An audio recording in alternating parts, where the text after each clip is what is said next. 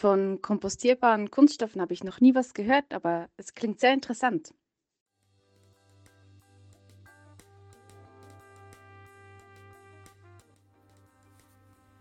Willkommen zum Podcast Ausgedient Gespräche über Abfälle. Dieser Podcast entstand im Rahmen eines Seminars zu Abfallanthropologie und Kreislaufwirtschaft, geleitet von Madeleine Kobi an der Einheit für Sozialanthropologie der Universität Fribourg. Während des Herbstsemesters 2022 haben wir uns mit Abfall, Recycling und Wiederverwertbarem beschäftigt und uns gefragt, wann wird etwas zu Abfall? Welche Menschen und Berufsgruppen kümmern sich darum, weggeworfene Dinge möglichst weiter zu nutzen? Und was passiert ganz am Ende, wenn ein Ding nicht mehr weiterverwendet werden kann? In der letzten Folge haben wir uns mit Apps für Secondhand-Kleidung befasst. In dieser Folge möchten wir nun der Frage nachgehen, wie sinnvoll kompostierbare Kunststoffe eigentlich sind mein Name ist Farida Richter und gemeinsam mit Lisa Wiesenfellner haben wir uns mit dieser Frage beschäftigt. Zu Beginn hören wir einige Stimmen von Menschen, die wir befragt haben, was sie von kompostierbaren Kunststoffen halten. Von kompostierbaren Kunststoffen habe ich noch nie was gehört, aber es klingt sehr interessant. Ja, ich weiß nicht so recht. Ich äh, stehe dem eher skeptisch gegenüber. Mit dem Thema habe ich mich noch überhaupt nie befasst. Ich denke, kompostierbare Kunststoffe werden immer öfters verwendet, aber ich bin irgendwie skeptisch gegenüber dem Ganzen, obwohl ich mir eine solche Alternative eigentlich sehr wünschen würde. Ja, davon habe ich schon gehört. Ich finde, das ist eine tolle Sache. Als ich die Worte kompostierbare Kunststoffe für das erste Mal hörte, hatte ich das Gefühl, wow, das ist eine richtige Antithese, das gibt es doch nicht. Ähm, jetzt kenne ich die. Ähm, ich weiß zwar nicht genau, wie sie funktionieren, ähm, aber ich bin grundsätzlich dafür. Wenn abbaubare Kunststoffe tatsächlich nachhaltiger sind als normale Kunststoffe, dann finde ich es eine coole Sache. Biokunststoff ist eine Alternative für herkömmliche Kunststoffe, also Plastik, und wird in der Verpackungsindustrie zum Beispiel für Lebensmittelverpackungen im Supermarkt eingesetzt. Wir haben ja gerade ein paar Meinungen von Leuten zu dem Thema gehört und ich selbst wusste am Anfang meiner Recherche auch nicht wirklich, was ich von dem Thema halten sollte. Erstens hatte ich mich nie wirklich mit dem Thema beschäftigt und dann dachte ich halt, dass Biokunststoffe oder kompostierbare Kunststoffe einfach zu Hause kompostierbar sind und war dann natürlich etwas geschockt, als ich erfahren habe, was mit kompostierbar wirklich gemeint ist. Wir wollen euch erstmal einen kleinen Überblick darüber geben, was denn unter Biokunststoffe verstanden werden kann. Der Begriff Biokunststoff ist nicht geschützt, das heißt, der Begriff kann unterschiedliche Bedeutungen annehmen. Einerseits sind damit biobasierte Kunststoffe gemeint, andererseits aber auch biologisch abbaubare Kunststoffe. Dabei gibt es zwischen den beiden einen wesentlichen Unterschied. Biobasierte Kunststoffe sind Kunststoffe, die vollständig oder nur teilweise aus nachwachsenden Rohstoffen bestehen. Bei ihnen ist eine biologische Abbaubarkeit möglich, allerdings nicht bei der Mehrheit des Kunststoffs. Sie bestehen also nicht aus reinen biobasierten Kunststoffen, sondern aus einer Mischung von verschiedenen Kunststofftypen. Biologisch abbaubare Kunststoffe können aus nachwachsenden Rohstoffen hergestellt sein, aber eben nicht zwingend. Sie können nämlich auch aus erdölbasierten Kunststoffen bestehen.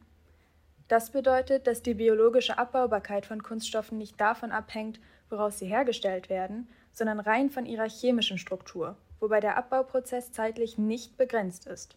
Biologische Abbaubarkeit bedeutet also, dass diese Kunststoffe entweder kurzfristig, in ein bis zehn Jahren, oder längerfristig, abhängig von der Umgebung, abgebaut werden können. Genau, und da das noch nicht kompliziert genug ist, gibt es da auch noch die kompostierbaren Kunststoffe. Sie stellen eine Untergruppe der biologisch abbaubaren Kunststoffe dar, allerdings mit einer zeitlichen Begrenzung. Das heißt, es handelt sich hierbei um einen Zersetzungsprozess, der innerhalb eines bestimmten vorgegebenen Zeitrahmens ablaufen muss. Und das Ziel ist es, aus einem unter Anführungsstrichen Abfall, nämlich dem Biomüll, ein neues Produkt herzustellen, den sogenannten Kompost, und somit auch die Verwertung des Abfalls zu erzielen. Jetzt ist es so, dass man normalerweise, wenn man an Biomüll denkt, man eigentlich an Essens- und Lebensmittelabfälle denkt weniger aber an Kunststoffe. Und das ist genau das Thema heute. Es werden jetzt kompostierbare oder vermeintlich kompostierbare Kunststoffe hergestellt, die eben auch in einer Kompostieranlage zu Kompost verarbeitet werden sollen.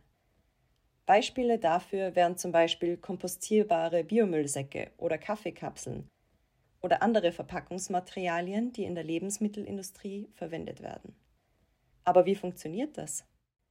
Ziel ist es, eben mit Mikroorganismen unter der Anwesenheit von Sauerstoff unter bestimmten physikalischen Bedingungen Biomasse oder auch Kompost genannt zu erzeugen. Und wo findet das jetzt statt? Zum einen gibt es da, woran man wahrscheinlich als erstes denkt, die Heimkompostieranlagen. Also das ist so quasi der Komposthaufen, den man zu Hause im Garten hat, wo man einfach seinen Biomüll drauf gibt und dann wartet und dann wird es irgendwann zur Erde. Es gibt aber auch industrielle Anlagen, in denen es unter kontrollierten Bedingungen abläuft. Das heißt, es wird dann dieser Kompostierungsprozess begleitet, die bestimmten Bedingungen gemessen, wie zum Beispiel der Wasserhaushalt, der pH-Wert oder die Aktivität der Mikroorganismen und so weiter. Und diese Parameter werden gemonitort, aber auch aktiv beeinflusst, um den kontinuierlichen Kompostierungsprozess zu erreichen. Und dementsprechend den bestimmten Zeitrahmen, der ja für die Kompostierbarkeit ausschlaggebend ist, einhalten zu können. Okay, dann wissen wir jetzt, was beim Kompostierprozess abläuft. Aber wie weiß der Laie denn dann, wann ein Kunststoff kompostierbar ist?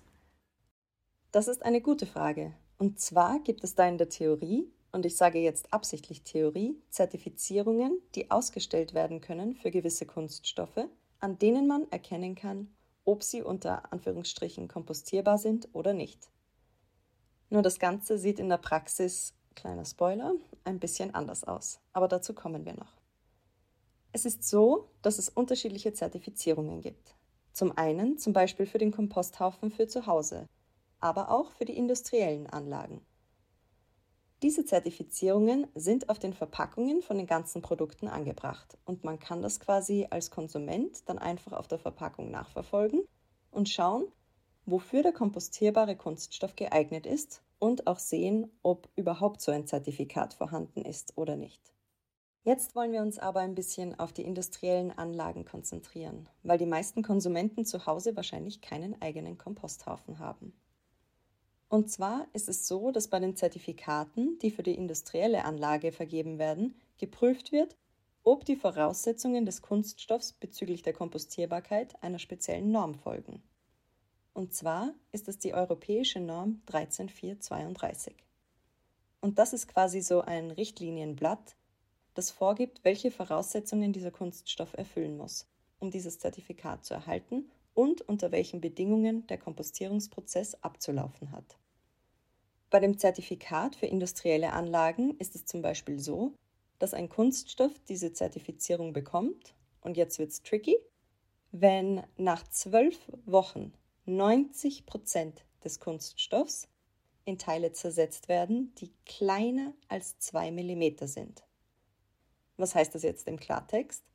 Das heißt, dass nach einem zwölfwöchigen Kompostierungsprozess 10% dieses Kunststoffs noch größer als 2 mm sein darf. Oder eben auch, dass die restlichen 90% lediglich kleiner als 2 mm sein müssen. Wenn man sich das jetzt mal vorstellt, bedeutet das, dass man in dem fertigen Kompost, also dem eigentlichen Produkt, das man dann ja auch weiterverwenden will, um es zum Beispiel als neue Erde zu verwenden, immer noch Plastikteile darin enthalten sind. Was, wenn man sich das jetzt genau überlegt, nicht so ideal klingt, oder?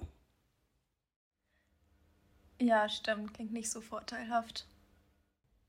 Genau, und da ist auch schon der nächste Knackpunkt. Und zwar sind wir jetzt in der Praxis angelangt und den damit verbundenen Problemen. Und zwar ist es so, dass selbst wenn ein Kunststoff diese Zertifizierung erhält und diese ganzen Vorgaben von der Norm einhält, dass es dann in der Realität trotzdem nicht funktioniert. Denn in der industriellen Kompostieranlage dauert der Kompostierungsprozess meist nur sechs bis acht Wochen und nicht wie die in der Norm geforderten zwölf Wochen.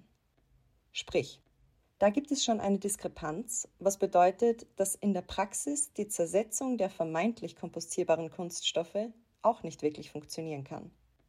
Aus diesem Grund werden meist neben anderen Fehlwürfen selbst die kompostierbaren Kunststoffe vor dem Kompostierungsprozess händisch aussortiert.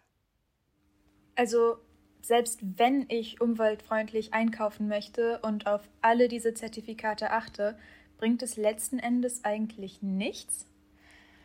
Genau, zumindest nicht nach dem heutigen Stand der Technik. Aber das macht doch die Mülltrennung richtig kompliziert, weil man nicht weiß, inwiefern der Abfall verarbeitet wird. Und selbst wenn er in eine industrielle Kompostieranlage kommt, bedeutet das ja nicht, dass er dort tatsächlich auch zersetzt wird. In Kompostieranlagen werden nämlich zum Beispiel kompostierbare Kaffeekapseln nicht kompostiert. Denn erstens müssen die Angestellten diese Kaffeekapseln mit der Hand aussortieren, weil sie so verschmutzt sind, dass man nicht erkennt, ob sie kompostierbar sind oder nicht. Und zweitens werden diese Kapseln als Störstoff aussortiert, weil sie nicht lange genug in der Anlage verbleiben, um zersetzt werden zu können. Aber was passiert denn dann mit den aussortierten Kunststoffen? Die kommen dann direkt in eine Müllverbrennungsanlage und zwar so, als hättest du sie ursprünglich mit dem normalen Hausmüll mit entsorgt. Und übrigens ist es ja auch gar nicht gesagt, dass dein Biomüll überhaupt in eine Kompostieranlage kommt. Es gibt da nämlich auch eine ganz andere Schiene, die dein Biomüll nehmen kann. Und zwar die Biogasanlagen, wo eine primäre Kompostierung nicht stattfindet.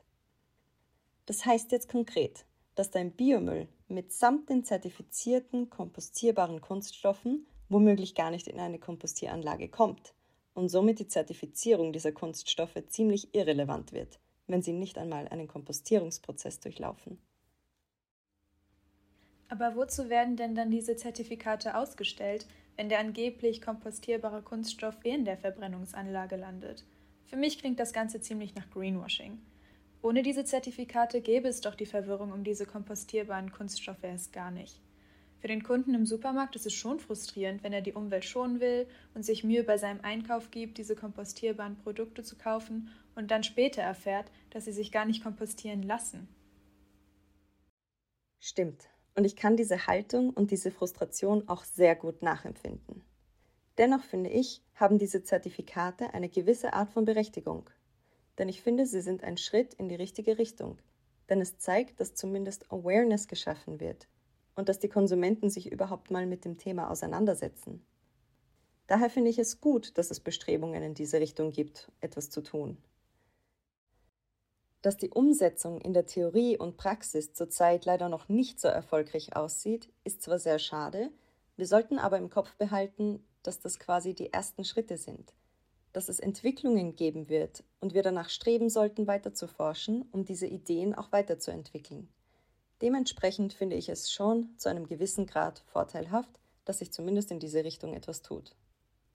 Ich möchte aber dennoch hervorheben, dass die Gefahr für Greenwashing zweifelsfrei besteht und die Konsumenten dem Thema mit einem gewissen kritischen Interesse entgegenstehen sollten.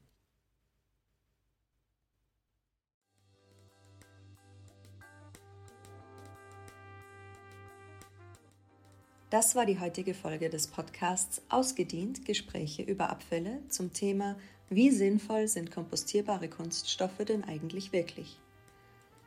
Wir bedanken uns bei den TeilnehmerInnen der Umfrage über kompostierbare Kunststoffe. Die Intro- und Outro-Musik in diesem Podcast stammt aus dem Lied Another Brick von Circle. Wir hoffen, euch hat der Podcast gefallen. Gerne dürft ihr ihn auch an Freundinnen und Bekannte empfehlen. Wenn ihr weitere spannende Geschichten und Gespräche zu Abfall hören möchtet, klickt euch doch auch in die nächste Folge unseres Podcasts Ausgedient Gespräche über Abfälle. Dort wird es um die Frage gehen, wie nützlich ist Kreislaufwirtschaft bei PET Recycling? Wir verabschieden uns mit dem Appell, bleibt neugierig und informiert euch, denn man lernt nie aus.